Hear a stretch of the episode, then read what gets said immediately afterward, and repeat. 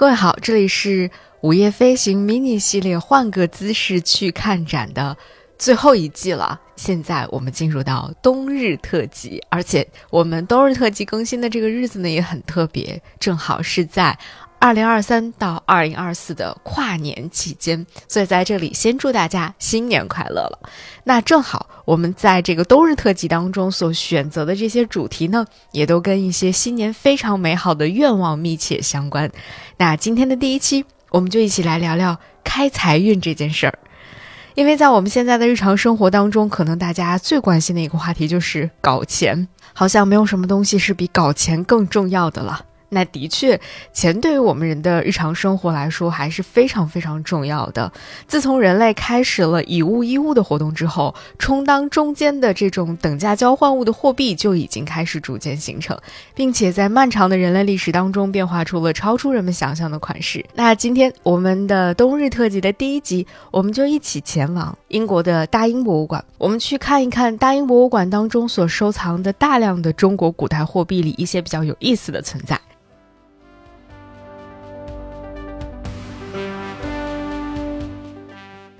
首先，我们去看看商代的贝壳货币。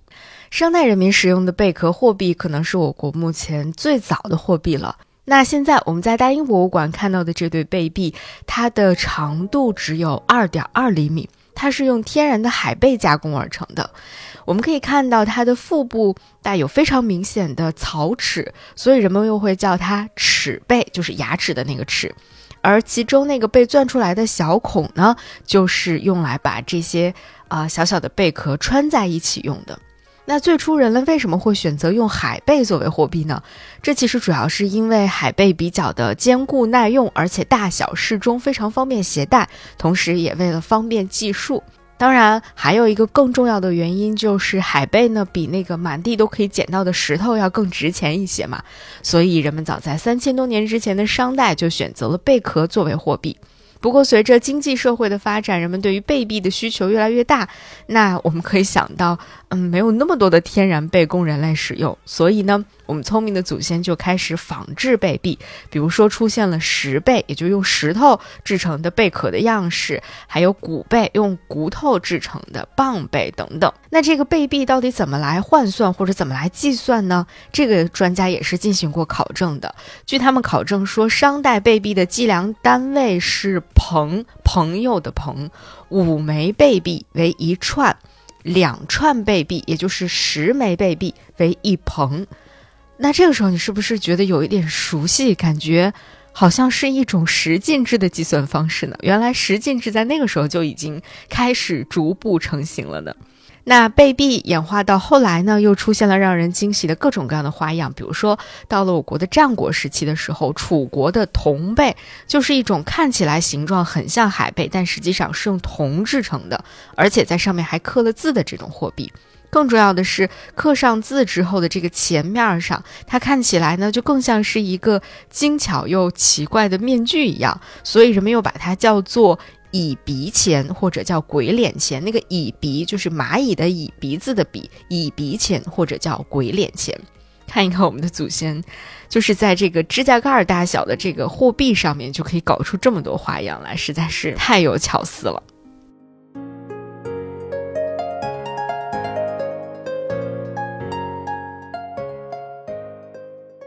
那接下来，我们把时间线继续向后推一推，我们去晋国看一看他们的青铜空手部。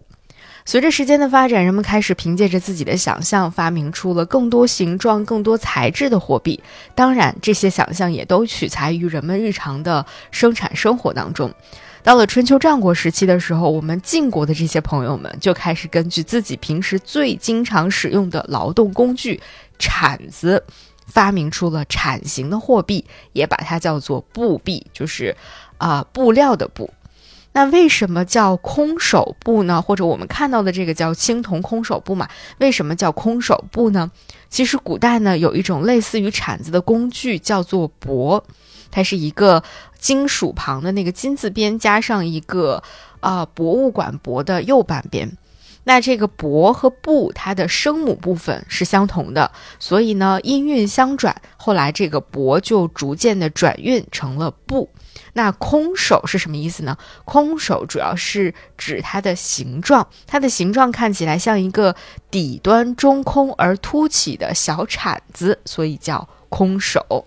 那根据形状的不同呢，其实不只有空手部，还有平手部。除此之外，空手部里面还有进一步的细分，它可以按照具体形状的不同，进一步的细分为耸肩尖足空手部。平肩弧足空手部，还有斜肩弧足空手部等等，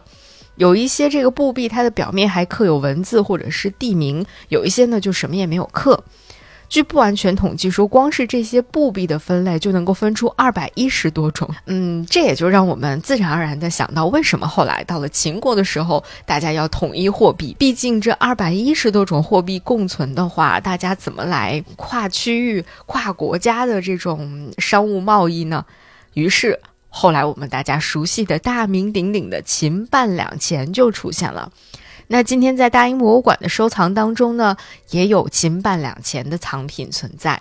大英博物馆收藏的这枚秦半两钱是一个青铜质地的，它的直径呢有三点二厘米左右，重大概有八克，是一个我们非常熟悉的圆形方孔钱，上面刻有“半两”这两个字，有人也叫它半两币。在战国时期呢，半两币。是非常强大的秦国的通用货币。到了公元前二百二十一年，秦国大获全胜，建立了新的大秦帝国之后呢，秦始皇就开始实行货币的统一。这种圆形方孔的样式呢，也被推广至了全国，并且沿用到了非常近代的时期。那有人认为半两钱的这种形状呢，它也有一种象征性在里面，就是说在中国古代人们是相信天圆地方的嘛，那因此在发行货币的时候，秦始皇就认为自己是直接连接天和地的。那也有一种说法说，半两钱的形状主要还是由于当时的这个生产工艺它的发展水平啊所决定的。那无论是人们出自某种信仰，还是说出自一些现实的，呃，生产水平的条件，无论是什么原因吧，秦半两钱的出现，的确是我国古代货币发展历程上的一个非常具有里程碑式的存在，也是我们今天仍然在使用的这种啊圆形的硬币的老祖宗了。